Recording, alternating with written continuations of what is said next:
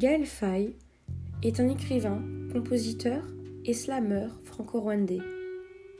Né à Bujumbura et issu d'un père français et d'une mère rwandaise, il passe toute son enfance au Burundi jusqu'à cette tragique guerre civile en 1993. Petit pays était une manière pour lui de raconter son enfance et son histoire jusqu'à aujourd'hui. Il désigne à la fois son pays, le Burundi, et le Rwanda. Dans ce cas-ci, l'adjectif petit est une valeur affective montrant sa nostalgie envers son pays d'enfance.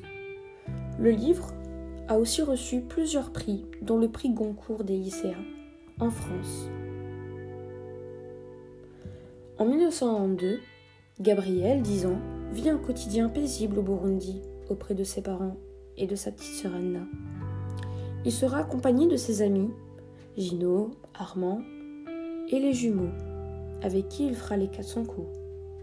Mais ce petit garçon sera très vite bouleversé par la séparation de ses parents et ensuite de par la violence partant du Rwanda et venant s'immiscer de manière récurrente dans son quotidien au Burundi. Il y a des romans où certaines choses ne vous plairont certainement pas, mais ce livre est très bien écrit, avec une assez bonne compréhension et de belles paroles à certains moments. Je vais ici vous lire un extrait tiré de la page 206 de ce livre.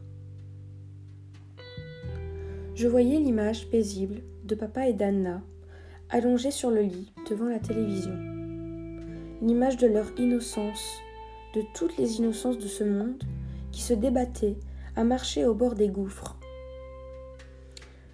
Dans ce bref passage, on comprend que Gabriel ne veut pas commettre d'actes violents, mais il veut toutefois protéger sa famille.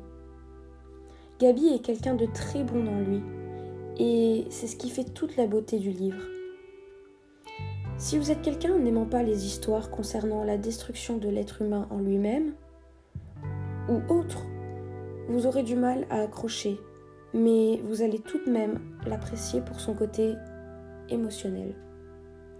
Maintenant, il est à vous de voir si ce livre conviendra à vos attentes.